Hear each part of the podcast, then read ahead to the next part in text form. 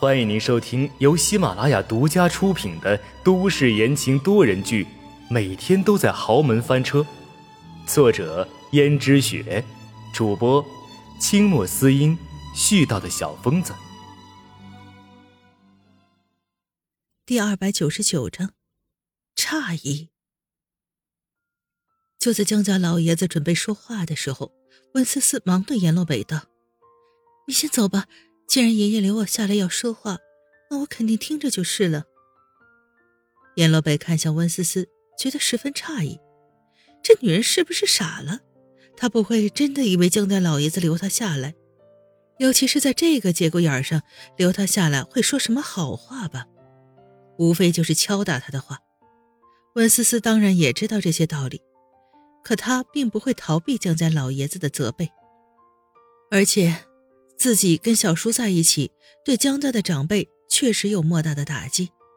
更何况现在江家老爷子因为种种的事情已经住了院了，那自己还不如让江家的老爷子说教一通，说不定能把心里的气顺了，身体也能好一些。毕竟再怎么说，温家跟江家也是故交。现在江家知道温家破产的消息，并没有像他所想的那样立刻解除婚约。或者是把他赶出江家，反而江家的人就当不知道似的。实际上他知道，江家人早就知道了，他现在背后的温家已经破产。至少江老爷子这个长辈就早就知道温家已经破产，并没有像江如雪那样对他的态度有前后那么大的转变。虽然古板了一点，但是还算正直。阎洛北没有办法，只好暂时的离开。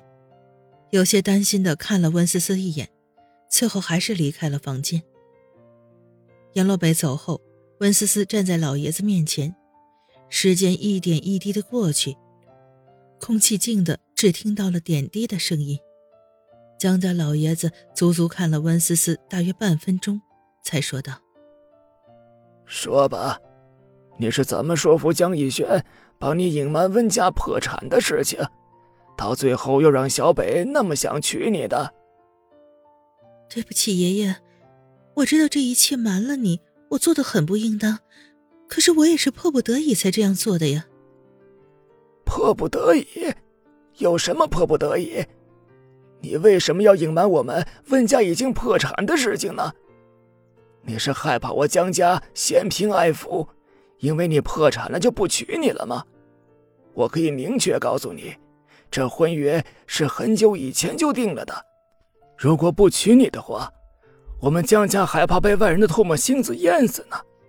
难道在你们温家眼里，我们江家就是这样一个趋利的家族吗？对不起，爷爷，是我以小人之心度君子之腹了。温思思知道这时候不能推卸责任，虽然当时江逸轩主动来找她。可是这个时候，如果把责任都推给江逸轩，效果只会弄巧成拙。而他之所以留下来听江家老爷子的批评，这不就是想让他的气顺一些吗？江家老爷子道：“你道歉倒是道得快，对不起就那么值钱吗？如果这件事情也就罢了，可是你是什么时候勾搭上小北的？你知道小北是我的儿子。”而且我对他心里多有亏欠，所以这些年一直想尽办法在弥补他。现在最让我操心的就是他的终身大事。我也给他挑了很多出色的名媛千金，可他全部都看不上。你是怎么让他非要跟你结婚不可的？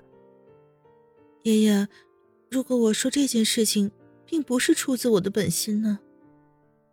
不是出自你的本心。如果不是出自你的本心，照你这么说，那你就是被小北强迫的。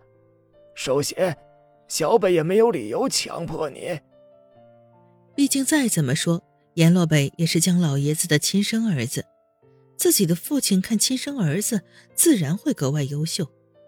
更何况阎洛北本来就非常优秀，在他看来，阎洛北配得上这世上任何的一个女孩子。没有理由会强迫温思思呀。况且，如果你是真的被小北强迫的话，此时此刻，你不会一口拒绝吗？为什么还答应的那么快，要跟他结婚呢？温思思虽然心里想着我不答应行吗，但实际上却说道：“是，还请爷爷你原谅。”江家老爷子开始看起来还算平静，这时却突然痛骂了起来：“不要脸的狐狸精！温家怎么会养出你这样的女儿来？”随手，江家老爷子拿起床头柜上的东西，劈头盖脸的朝温思思砸去，正好砸到了温思思的额头。温思思顿时额头被砸青了。